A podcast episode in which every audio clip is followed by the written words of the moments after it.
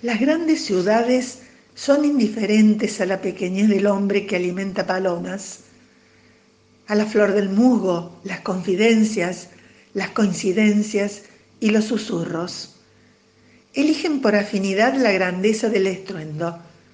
Edificios en construcción, trenes subterráneos, fábricas, altavoces, taxis, autobuses y los pasos decididos de gente que ha trazado metas. Lo pequeño, sin embargo, resiste.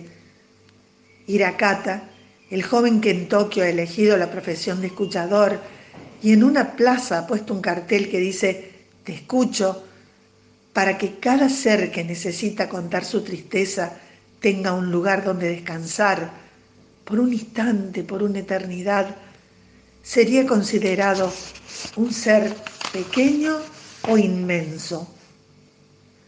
Ese hombre que escucha cientos de historias susurradas con la atención de un hijo, un padre, un amigo, un amante, no cobra por su tarea.